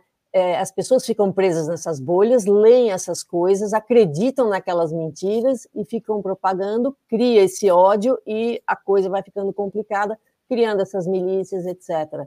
E isso está mesmo minando a democracia, né? Aqui é, é, bem claro isso, né? Você vê, é, é, é bem complicado. Bom, Hoje eu vou falar bem do Trump, tá bom? Vocês... Ah, então tá bom, você falando bem do Trump e eu falando bem do Bolsonaro. Bolsonaro né? O que está acontecendo, gente? O mundo está de cabeça para baixo. Estamos, nós estamos virando minions. É o seguinte: teve comemoração na Casa Branca, o Trump presidiu um evento da assinatura de acordos entre Israel e os Emirados Árabes e o Bahrein. Esses são os ter é o terceiro e o o, e o quarto estado a normalizarem relações com Israel, depois da Jordânia em 94 e do Egito em 79, né? A Casa, a Casa Branca declarou que o acordo foi possível por causa do sucesso da visão das relações internacionais que o Trump tem e o seu talento como negociador, tá? Curiosidade, o Trump foi nomeado para o Nobel da Paz por esse acordo. Quem nomeou foi um membro do parlamento norueguês, ele se chama Christian Guide, né? É, pode, se você é membro do Parlamento norueguês ou do Parlamento sueco, você pode nomear pessoas para o Prêmio Nobel, né? Aliás, esse já é o segundo, a segunda nomeação do presidente Trump para o Nobel da Paz, né? A outra é a respeito uh, dos acordos entre a Sérvia e o Kosovo. Agora, só para quem não bota muita fé nessas coisas, saibam que Uh, o Hitler e o Stalin também foram uh, nomeados para o Nobel da, da Paz. Tá? O Hitler em 39, o Stalin em 1945 e em 1948, pelos esforços ali da, em terminar a Segunda Guerra Mundial. Um, se o Trump ganhar o Nobel, será o quarto presidente americano a ganhar o Nobel, depois do, do Theodore Roosevelt e do Woodrow Wilson e do Obama. Tá bom? Mas por que, que seria mesmo esse Nobel aí? É, uh, por causa desse acordo da, de Israel com Do Bahrein? Bahrein e Emirados Árabes, tá? Gente, Tem... quer dizer que o cara, o cara pega as piores ditaduras do Golfo Pérsico, é. transforma em ícones de um, de, um, de um acordo de paz mundial. Quero ver o Trump ganhar esse, esse prêmio Nobel. Vou te falar uma coisa. Aí eu vou para Vênus, viu, Cíntia? Olha, o Hitler não ganhou e nem o Stalin, então acho difícil o Trump ganhar, tá bom? É. é, é, verdade, o Hitler nem está. Não, mas também o Trump não chega tanto, ele não teve a coragem necessária para promover uma guerra, né? Para é. matar milhões, ele prefere matar na unha. o negócio dele é mais, mais do varejo. É. Agora, mais? Tem mais uma coisinha aqui. Uh, uma cientista da OMS explicou ontem que vida normal mesmo, parecida com aquela de antes da pandemia, a gente não deve ter antes de 2022 e mesmo que haja uma vacina disponível em janeiro, mas ela acredita que essa vacina só vai estar disponível no meio do ano, leva um tempo ainda para vacinar todo mundo e é preciso que de 60% a 70% das pessoas já tenham sido imunizadas para diminuir a velocidade da transmissão do, do Covid, né? Uh, portanto, máscaras e distanciamento social devem continuar ainda por algum tempo, até ali uh, ah, 2022, possivelmente. Eu vou dar um exemplo do perigo desse vírus. As, que muita gente não acredita, não quer usar máscara, mas tem o seguinte: e no mês de agosto aqui, ali no estado do Maine, ali no norte dos Estados Unidos, pertinho ali do Canadá, 65 pessoas foram a um casamento e não quiseram usar máscara, não teve distanciamento, não teve nada. 65 pessoas. Ó, em agosto, certo? Nós estamos em setembro. Uh, os médicos já conseguiram identificar 175 pessoas uh, infectadas uh, que, de, de, de, um tipo do vírus que veio aí das pessoas que estavam nesse casamento, né? E já sete pessoas morreram. E o interessante é que nenhuma dessas sete pessoas estava no casamento. Então o pessoal vai na festa, né?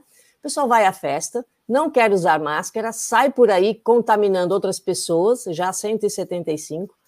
Sete dessas morreram e essas pessoas nem estavam na festa, né?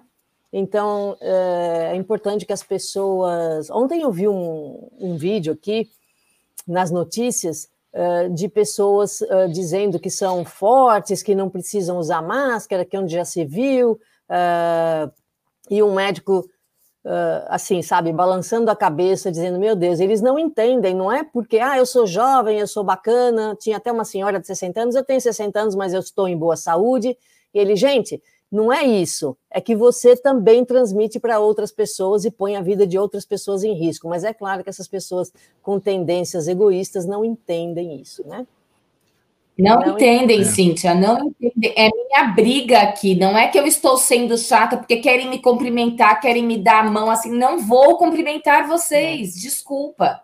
Entendeu? Podem me chamar do que for. As pessoas não entendem, não entendem. Tipo, tipo eu passo por antipática, não, por chata. Virou uma coisa ideológica, entendeu? Se você, se você quer usar máscara, você é comunista, sei lá, né? Um negócio meio absurdo, assim. É, é, essas pessoas que eu vi na televisão Nossa. ontem eram, eram num comício do Trump, né? E falando, não, nós viemos aqui porque estamos em boa saúde, porque pessoas, os repórteres vão lá e perguntam por que, que você não está usando máscara, né? Isso aqui é um comício, gente, é um monte de gente num lugar fechado. Não, estamos com boa saúde, enfim. Olha, Cíntia, a gente está falando aqui hoje o programa inteiro sobre essas, essas táticas, né? Falando assim, tá estranho hoje a TV Democracia aqui, porque você fala bem do Trump, a gente até elogiou o Bolsonaro aqui pela mudança de atitude lá com relação a, a é. Marisa do Paulo Guedes. Mas olha só, o meu elogio aqui é relativo, tá? Não é absoluto, não. É relativo. E eu vou pedir para o Fernando botar para a gente aí no slide número 13. Fernando, põe o 13 no ar, por favor só para a gente entender que tem uma, uma, estratégia por trás disso. Olha a manchete aí, eu vou pedir para a Lula aí para a gente. Membro de projeto anti-imprensa é o novo guru americano da direita do Brasil. Por que, que eu antecipei essa notícia aí? Por quê? Porque as pessoas estão falando o seguinte: que o Bolsonaro tem uma estratégia de desacreditar a imprensa, né? Que ele, ele, ele, ele solta um ruído qualquer, alguém confirma para um jornalista com o objetivo de induzir o jornalista a erro, e logo depois vem o governo desmente e fatura como se fosse ele o grande virtuoso aí, o dono da verdade. Mas a manchete é terrível e ela revela o nível da disfarçatez desse governo. Membro de projeto anti-imprensa é o novo guru americano da direita no Brasil. Vou pedir para a Lu ler para a gente, para a gente ver e saber a gravidade que isso tem. Né? Lu, por favor. Vamos lá. A passagem do ativista Ryan Hartwig pelo Brasil no início deste mês provou, mostrou como a direita bolsonarista recorre ao que vem dos Estados Unidos para se manter energizada. Em tempos recentes, o papel de referência ideológica já coube a Steve Bannon, ex-consultor político de Donald Trump. Com Bannon escanteado e depois preso, outros ensaiaram ocupar o cargo, como Matt Slap, se eu estiver errado, depois a Cintia me, me corrige. Não tem problema, não, não, não faz diferença. É, da União Conservadora Americana, que trouxe ao país o principal evento da direita dos Estados Unidos. A hora agora parece ser de Hartwig, a julgar por, ser, por seu frenético roteiro em São Paulo e Brasília, como revelou o jornal Estado de São Paulo. Ele é integrante do projeto Veritas, que apregoa ter por objetivo fiscalizar a imprensa e retirar dela seu viés esquerdista. Na prática, adota táticas, algumas sorrateiras, para tentar engajar enganar, desculpa, enganar jornalistas e desacreditar seu trabalho. Uma é alimentar a imprensa com dicas e dossiês falsos para tentar forçá-la ao erro. Pois é. Exatamente. Aqui é bem claro isso, né? O Trump fala mal da imprensa o tempo todo, eles têm mesmo essa estratégia, e é, por isso que os jornalistas têm que redobrar o cuidado, sabe? Tem que checar mesmo a informação, não dá para ficar, viu uma coisinha, já fala, não pode, tem que realmente lá. Eu sou super cuidadosa com essas coisas, apesar de não estar saindo de casa, quando eu leio alguma coisa, eu tenho que ler a mesma coisa em dois, três jornais, senão eu não falo. Porque é muito complicado, é difícil, eles estão mesmo atacando, viu? Pode ficar, pode se precaver aí. É, é isso aí. Tá bom? Tá bom, Cintia. Então, okay. beijo para você. Até, beijo, eu não vou fazer o tertúlia hoje por causa do meu nariz, não está dando ainda. Vou tá ficar bom. na minha aqui. Hoje é. tem vocês com a Bárbara. Vou ficar assistindo quietinho enquanto reclamar. Não, você fala que não vai fazer, mas você não sai do ar, não sei o que mais. Então, é hoje, hoje vou tirar uma folguinha. Tá? Deita na cama e põe a cabeça para cima, que isso aí vai melhorar. Isso Deveria aí. ficar seis dias assim, né? É, exatamente. É. Não, não, não, dou conta, não dou conta. Muita gente trabalhando e eu ator aqui, não é, não é para mim. Coloca uma música, desliga, né? É. Ah, desliga os neurônios, você vê como é que é. E os, é. E os boletos, e os boletos chegando eu, aqui a todo momento. Eu compreendo, eu compreendo, porque eu sou agitada também. Eu, é, eu para descansar também sou, sou difícil, né? Mas procura fazer um esforço. Já fez o despertador, fica quietinho depois. É isso aí. Mas é, melhorou bem, viu? Eu tô quase bom já. Acho que amanhã. Gente, aqui esse negócio, eu comentei com o Fábio, o meu irmão internou de novo. Meu irmão está internado de novo em São Paulo. Sério?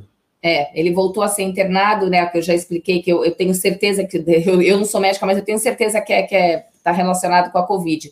Aí eu falei para ele: para, porque é que nem o Fábio. Falei, então, ó, o médico te deu, você foi fazer um exame, ele não te deixou sair, porque você não tá melhorando. Então, em casa, você também não descansa. Para, desliga tudo e fica aí quieto, pelo amor de Deus. Tem que prender no hospital, porque tem gente que só assim. é, não fugir de lá, aliás, eu fugi. telefone, né? Que nem prisão, você tem que deixar o telefone a saída, porque ele está trabalhando no hospital. Eu falei, não resolve, você tem que descansar. E meningite é viral, mas é meningite, tem que parar. É, é duro. É. Bom, tá gente, tá bom. quero agradecer a preocupação aqui com a minha saúde. Tá tudo é. bem, viu, gente? É só fazer cirurgia. É que cirurgia, ela, é, ela não, não é importante, mas ela é, né? Quebra osso, essa coisa toda. Então. É, dá edema, né? Incha, tem que Exato. Ele tem que ficar quieto Agora, deitado. Aproveitando para fazer o meu merchan. Se você usa oximetazolina ou nefazolina, você está a caminho de se matar. Você está cometendo um suicídio a cada gota dessa porcaria que você põe no seu nariz. Remédios são droga, eles viciam, tem efeito rebote e tem síndrome de abstinência. Sai desse remédio porque ele vai te matar. Estava me matando. A minha pressão arterial, eu uso isso aqui como case para você. Não estou me gabando disso, nada. Estava 20 por 12. Meu cardiologista quase louco com isso. Quando ele descobriu que eu usava esse remedinho de nariz e suprimiu, a pressão baixou para 12 por 8. Acabou a minha hipertensão. Daqui a pouco eu vou ficar livre dos antihipertensivos. Então, não se mate com essas porcarias. Nós temos que fazer uma campanha para que a Anvisa torne essa medicação, no mínimo, é, é, qualificada como para venda com a retenção da receita. Porque ela deve Olha, ter alguma Fábio, utilidade. Fala deixa eu te falar, então, para reforçar a sua, a, a sua campanha. Né? Uh, quando eu era jovem, eu namorei um médico. Nós éramos jovens, né? Assim, 20 anos. E, e ele tinha exatamente esse problema, usava esse negocinho no nariz, até que ele mesmo sendo médico já sabia, ele falou assim, não, eu preciso dar um jeito. O que, que ele foi fazendo? Ele foi colocando água no tubinho até uh, conseguir se livrar tentei disso. Tudo, tentei é. tudo para ele ficar livre desse negócio, não funciona. Mas isso é uma história já lá dos anos 70, viu? Então, todo mundo já sabe que isso faz mal, é. É, e continua esse remédio sendo vendido ali na, na farmácia, sem receita, sem nada. Esse é o principal absurdo, é um absurdo. né? É. é. um absurdo. Esse remédio mata. Isso, é, esse remédio mata sim, mata mesmo. Tô avisando Inclusive, mães que põem isso em nariz de bebê e mata na hora, entendeu? Porque um bebê mata no dia que pôs isso no nariz. Então, ele era pediatra e até falou: É, eu sei disso, eu preciso me livrar. Ele conseguiu se livrar, diluindo, diluindo, diluindo e é. usando rinossoro, né, aquele, aquela, aquela solução de, de, de água salgadinha, e pronto, conseguiu se livrar. Mas é para todo é. mundo prestar atenção realmente nisso, tá bom? Agora, quem já está viciado, só tem um jeito: procura um médico, vai no especialista. A cirurgia é simples, o convênio provavelmente paga tudo, você não tem que ter dispêndio nenhum. Isso se precisar, porque a maioria das pessoas tem rinite, que é um processo alérgico, né? E aí você tem que tratar da sua alergia. Não ficar se envenenando com essa porcaria que vai te Exatamente. drogar, vai criar dependência e vai te matar depois, porque isso mata.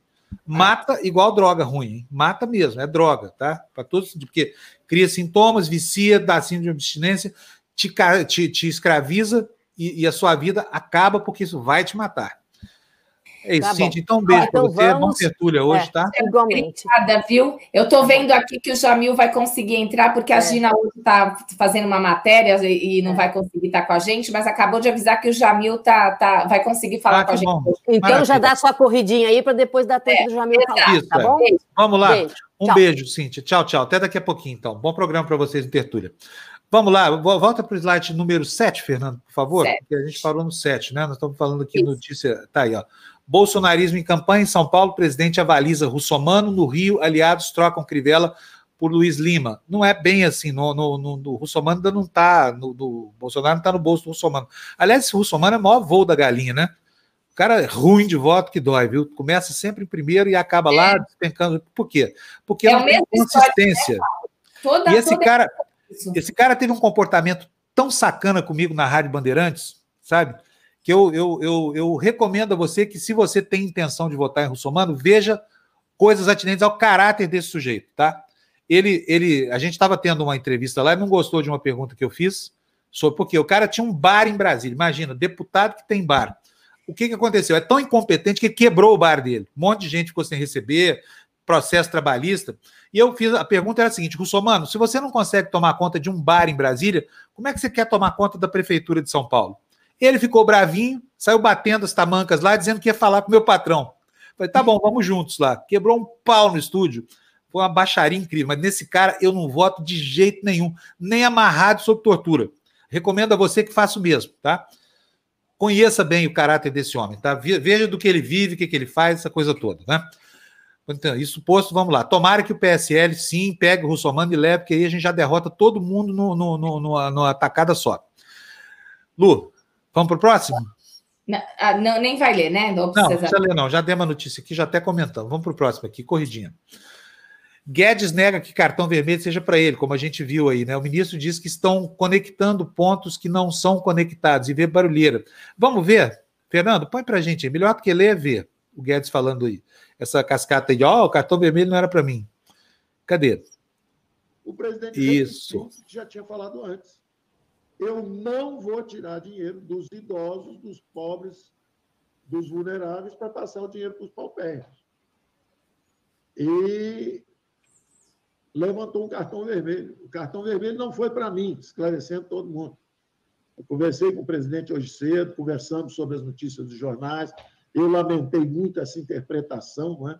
porque, na verdade, tem uma PEC falando justamente em devolver à classe política brasileira o comando sobre os orçamentos públicos, que é algo que a democracia brasileira pede, que é algo que é importante, porque devolve à classe política essas decisões. Os prefeitos têm que decidir como vão gastar os recursos. Os governadores têm que decidir como vão gastar os recursos. Fábio, antes Oi. de você falar, deixa eu só. Beth, desculpa, minha amada. Quando for assim, reforça mesmo, viu? Muito obrigada. Ela está falando que a, gente, que a gente não consegue ler o comentário, é que a gente estava numa outra discussão, um pouquinho. Ah, é. É, desculpa. Calma, aqui, Beth, com nós, conosco aqui. É, o que, que ela falou aqui? Desisto, é. vou te deixar de mandar superchat, a TVD ainda não consegue visualizar, acompanhar, fazer. Beth, um pouquinho de paciência conosco, mulher. Nós temos aqui milhares de coisas aqui, ó.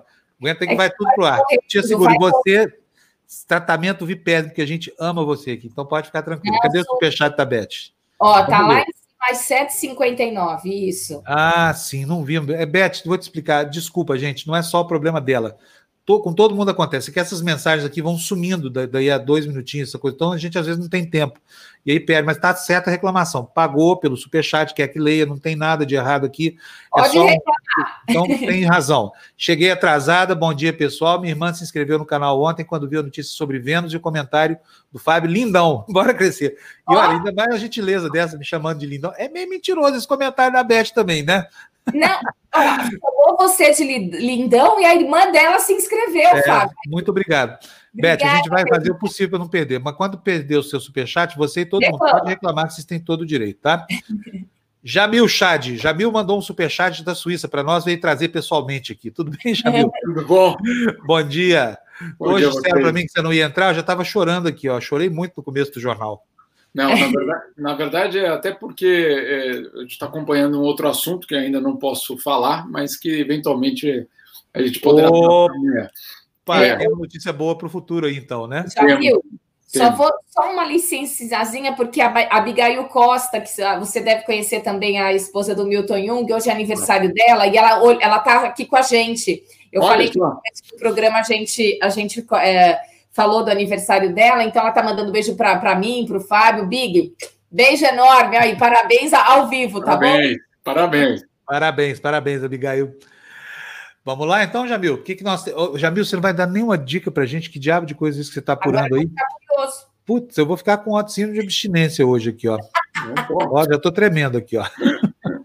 Não bastasse a oximetazolina. Aliás, deixa eu falar aqui, o pessoal está me pedindo o nome do remédio, esse remédio que mata, oximetazolina, ou então nefazolina. Sempre tem a palavrinha cloridrato. É afrim, naso, não sei o quê, essas porcarias de pingar no nariz, tá? Não use, se você puder. Evite, você vai morrer se usar isso. Eu estava morrendo. Enfim, já viu, você não usa isso não, né, remedinho? Aliás, na Suíça não, não pode, né? Não, isso não é vendido em farmácia, eu acho. Olha, não sei. É... Vou pesquisar. Pesquisa porque... para gente, Jamil. Pesquisa, pesquisa. Olha, eu não consegui comprar isso em nenhum país da Europa até hoje, onde eu tentei, e nem nos Estados é. Unidos. Não, né? comprar sem, é, sem receita é quase impossível, qualquer coisa. É, isso, até remédio é, o mais básico de criança, etc., também precisa passar no médico, precisa ter a receita, etc. Então, tem isso. Mas é, eu não posso falar ainda o, o, futuro, mas o passado eu posso. Quer dizer, o passado. Pode, pode. o passado, as últimas horas. Assim. Ontem, Já é, é tão bom jornalista que, para ele, o que aconteceu duas horas atrás é notícia velha, só serve para embrulhar peixe. O que aconteceu não, ontem, Jamil? Não, não, não é, não é nem ontem. Na verdade, ontem à noite foi lançado o livro do Bob Woodward né, do, sobre o Trump. Rage. Uhum. É, Rage. É, é, recomendo a leitura, porque eu terminei ontem, na verdade, ele é muito é, claro sobre a, a, relação do Trump com o poder, com etc. Né? E tem dois trechos sobre o Brasil que são muito interessantes, Fábio. O primeiro deles é com relação àquela viagem que o Bolsonaro fez em março é, para Mar ao Lago, né, para a Flórida, e teve aquele jantar com o Trump. É, alguns dias depois, é, três pessoas que estavam naquela mesa da delegação brasileira tinham testado positivo para a Covid-19. Né? E aí é muito interessante como o livro mostra que internamente na Casa Branca foi um pânico, né? porque é, colocou aí uma, de uma forma bastante explícita que aquilo ali era ou representava sim um risco e uma das pessoas na mesa, que é o O'Brien, Robert O'Brien, que é o conselheiro de segurança nacional é, do Trump, é, ficou muito preocupado com a possibilidade de que o presidente americano acabasse contaminado por causa de um jantar com a delegação brasileira. E é curioso, porque naqueles dias ainda era aquele clima de isso não é nada, é, isso, não, né, isso não tem problema, não, isso é só um resfriadinho, etc. É, e é, isso era o discurso público. Internamente na Casa Branca, o trecho mostra de uma forma muito clara que sim, o alto, a alta cúpula da Casa Branca estava preocupada com o que tinha acontecido é, com Bolsonaro lá. E é curioso porque eles também falam de como é, o Trump estava recusando visitas estrangeiras é, justamente para evitar se expor. E aí, de repente, foi se expor justamente com a delegação brasileira. Que sorte que ele deu, hein? Que sorte. É, é bateu na trave. É, agora, o outro trecho também muito interessante é com relação ao Roberto Azevedo, é, Fábio. É, e aí é o Trump. Esse está na manchete principal do Globo hoje aqui no Brasil, viu, Jamil? Ah, é? Olha é, só. Vou mostrar. Fernando, põe o slide número um aí para ele, ele ver. Inclusive, eu botei duas vezes a capa do Globo aqui, esqueci o Estadão. Mas vamos lá, bota aí para a gente, para o Jamil ver. Olha aqui, ó, a manchete do Globo, tá vendo? Azevedo desmente Trump sobre guerra comercial, matéria da Miriam Leitão. Ah, mas isso é uma, deve ser uma entrevista com ele. Deve ser, deve ser. Não, não, isso é o trecho do livro, tem um trecho no livro em que ele desmente a versão dada pelo Trump. Mas vamos ver se as informações são convergentes. Não, o, no livro, o que nós publicamos ontem, fa, fa, fala uma forma, de uma forma muito clara que o Trump ligou para ele e cobrou ele é, em relação a, a, uma situação e falou que, olha, é, por mim, eu saio é, da OMC. É, é. Essa, foi, essa foi o trecho que aparece no livro. É, Exato. E agora o matéria do Globo é o contrário, é o desmentido do Azevedo. Ah, é o Azevedo desmentindo que desmentido. isso tem acontecido. Exatamente, é o Azevedo dando outra versão. E qual que era a versão? Vamos ler a matéria aqui inteira? É. Eu separei aqui para gente. Eu tenho interesse. Espera aí, vamos aqui que a, a Lu vai ler para gente. Fernando, acha para gente aqui o, o, o, Cadê? Onde é que está essa matéria, hein? Continua, Jamil, que eu vou posicionar aqui. Enquanto isso, tá. você, você, você vai dando a sua, tá? Que de fato, que de fato, que é interessante, de, de, pelo menos do relato do livro, é de que o Trump falou para o Roberto Azevedo que gostaria de ter o mesmo tratamento de Índia, China e outros países em desenvolvimento, que não era justo os americanos terem, é, de um lado, uma, um tratamento e os países emergentes terem outro tratamento. E que o Roberto Azevedo, segundo o livro, teria rejeitado isso, que teria dito: olha, isso não tem como acontecer. E aí o Trump, insisto, segundo o livro do Bob Woodward, é, diz então: é, não, olha, é, se for assim, então é isso que eu vou fazer, eu vou sair da OMC. Isso foi em janeiro. Em maio, quem saiu ou anunciou a saída da OMC foi o Roberto Azevedo. Pois é, vou mostrar aqui para vocês aqui o que que eu, eu, eu não, não, achei que acho que eu esqueci esse recorte aqui, sabe? É, Hoje eu estou super ineficiente, gente. Eu tô, tô preciso confessar, viu? Mas vamos, vamos botar aqui, ó, compartilhar aqui com vocês a tela da matéria do Globo. Tá aqui a matéria, como eu falei, da Miriam Leitão, né? Tá aqui, olha. Azevedo disse que é mentirosa a versão de Trump sobre a saída dele. O embaixador Roberto Azevedo, ex-diretor-geral da OMC, nega que tenha tido qualquer conversa. É, esse que é o detalhe. Não é que a conversa foi outra, é que não houve conversa com Trump, que ele está tá dizendo, entendeu? Puxa vida. É, na qual ele o tem ameaçado. Ele se refere ao que foi publicado no livro Rage, do, do Bob Woodward, lançado na terça-feira, de que Azevedo teria deixado a OMC porque Trump, num telefonema a ele, teria ameaçado tirar os Estados Unidos da organização se ele permanecesse. Aí ele diz aqui, ó, essa é uma versão mentirosa. Não houve isso. É Trump sendo Trump. É o relato dele. Essa conversa por telefone nunca aconteceu. Nunca conversei com ele por telefone. Eu não tenho como provar o negativo, mas não há qualquer registro de telefonema de Trump para mim. Não precisava nem ser tão enfático assim, né, Jamil? Incrível. Porque, afinal de contas, o Trump é um, é um rematado mentiroso. É, Mais de 20 mil é. mentiras catalogadas. Então. É. Agora é uma mentira que está num livro que vai ficar registrado, né? É, Exatamente. Agora, aí você imagina o que poderia não ter em outras, é, em outras mentiras. Se essa era uma mentira, imagina quantas é. outras não haveria. Essa mentira, inclusive, é muito fácil. Agora, isso cria um comprometimento. Eu queria saber isso de você, porque não era a esposa dele cotada para substituir o Araújo no Ministério Sim. das Relações Exteriores? Sim, e agora, diante desse mal-estar, acabou essa especulação, certo? Olha, já tinha, na verdade, já tinha terminado, não é que tenha terminado, tinha perdido força é, essa possibilidade, porque é, ficou relativamente claro que é, o Roberto Azevedo iria para os Estados Unidos. É, e ficaria complicado ela ser a ministra das Relações Exteriores e ele um representante de uma multinacional. Mas é, nada, nada que puder, nada que a lei dissesse não, não vale. Né? Então, vamos esperar, vamos ver o que, que é, que vai ser, quais vão ser os próximos passos. Estou, sinceramente, muito curioso para saber quais são os próximos passos do casal, porque agora já sabemos a parte do Roberto Azevedo.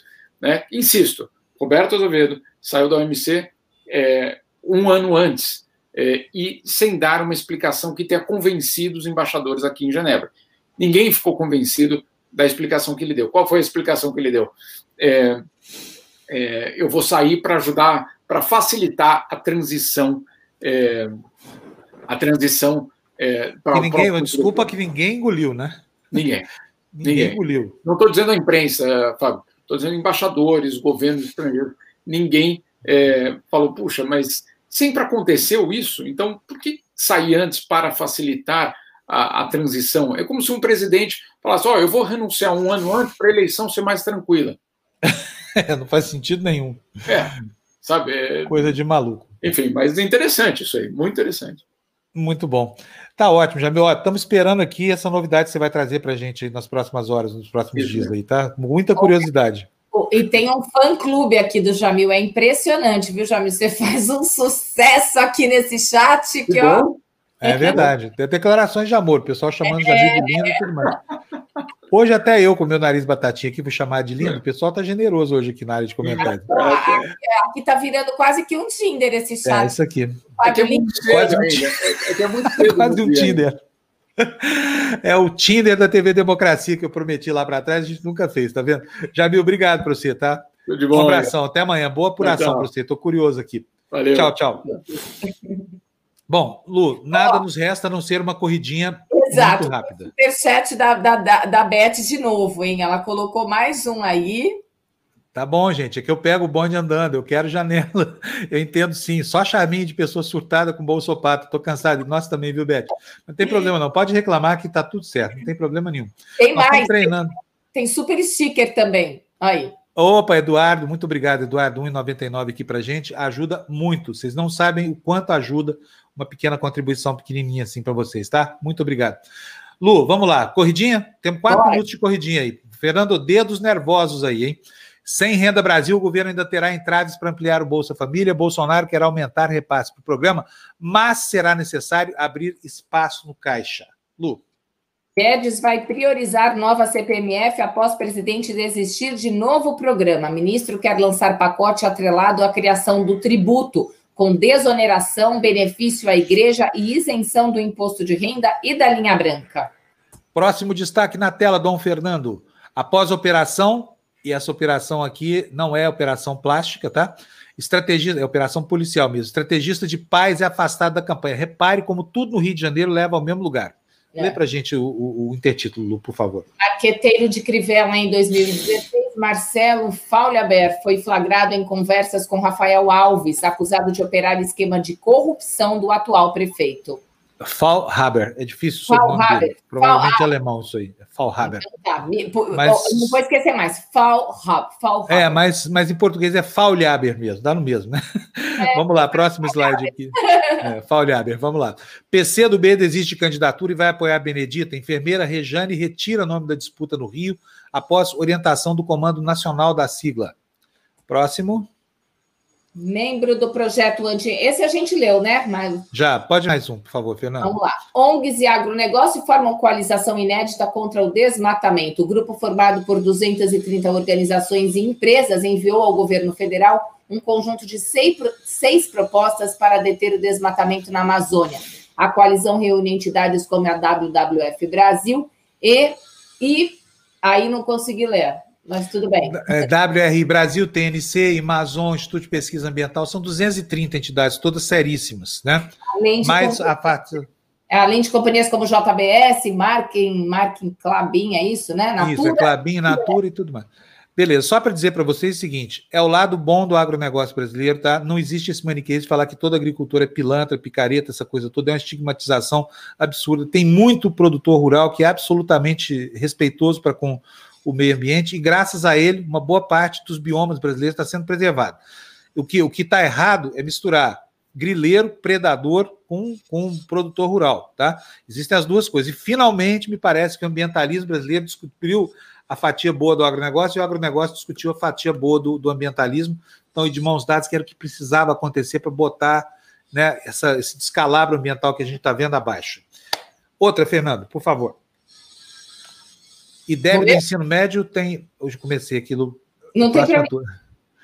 IDEB do ensino médio tem maior alta da história do país, só que não atinge a média. Os maiores crescimentos nessa faixa foram do Paraná, terceiro colocado no ranking, e Bahia, que ficou em último lugar. Todos os estados aumentaram as notas de português e matemática nessa etapa, mas só dois bateram os objetivos. Do primeiro ao quinto ano, houve desaceleração. Próximo. O rastro do dinheiro, campanha de Witzel, recebeu doações de grupo que ganhou contratos na saúde. É, aham. Uhum. Vamos até passar, né? Porque Leonardo chamar o Witzel de ladrão hoje em dia não dá nem graça. Vai lá, rastro do dinheiro, não. Isso aí já é o que já foi. Ah, Vamos aí. Banco com faculdade pública, olha só, branco, isso aí diz respeito à condição étnica, né? Branco com faculdade pública ganha 160% mais do que negra Vantagem se mantém em grupos com educação semelhante. Olha, gente, é um absurdo. Só o último parágrafo para a gente, Lu, para a gente entender direitinho isso aí. Entre, médico, entre médicos que se formaram em universidade pública, por exemplo, um homem branco ganha em média 15.100 reais, um homem negro 10.600 mil reais, uma mulher branca 6.600 reais e uma mulher negra 6.400 reais. É absurdo, né? Olha só, gente, é uma diferença, né? Absurda, dá quase três vezes isso. Que absurdo. O estudo é do INSPER, tá? É sério. Vamos lá, próximo destaque, Fernando. Lu? A STF define julgamento de garantia a negros. Análise no plenário virtual da Corte é marcada para dia 25, a dois dias do início da campanha. Mais do que é, justa preocupação do Supremo, né, dado esse quadro que a gente acabou de ver aí, sobre a diferença de, de do status profissional de médicos né, formados nas mesmas especialidades, do mesmo jeito, e aí os brancos ganham 15, 16 mil e os negros ganham 6 mil. Só no Brasil, depois diz que não tem racismo aqui, né? Fala sério, mano. Outro, Fernando, Lu, com você. Cobrança de dívidas de igrejas é legal, apontam especialistas. Tributaristas defendem veto de Bolsonaro à lei com perdão bilionário. É, não chega a ser um bilhão, mas é 889 milhões, né? Fica faltando 111 milhões para ficar bilionário aí.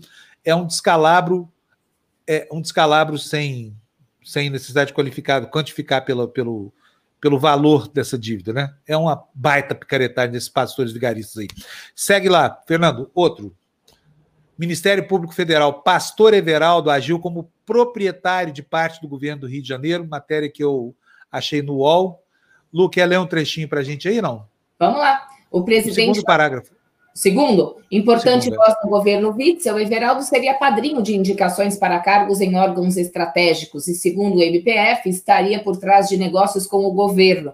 A procuradora Lindor Araújo diz no, pe no pedido de prisão ao STJ que o pastor comandava contratações e orçamentos da SEDAI, que é a Companhia Estadual de Águas e Esgoto do Rio de Janeiro, do DETRAN também, Departamento Estadual de Trânsito, e da Secretaria de Saúde.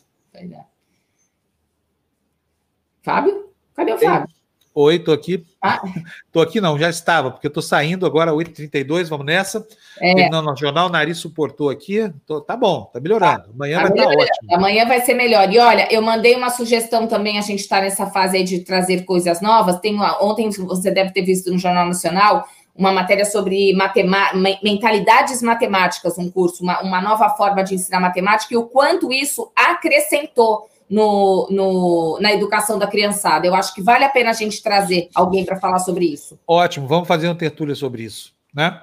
Gente, agradecendo a todos vocês aqui, obrigado pelos comentários, pela ajuda, pelos novos associados que chegaram, pela audiência. Vocês são o máximo e a gente ama fazer esse jornal aqui para vocês, tá? É a nossa maneira slow journalism, de dar notícias com lerdeza, com lentidão de manhã, para que o nosso dia possa ser um dia tranquilo também, né? Afinal de contas, nem só de pressa vive o homem ao despertar. tchau, Lu, um beijão para vocês. Tchau, beijo, pessoal. Um tchau, beijo, tchau. um abraço para vocês. Até amanhã.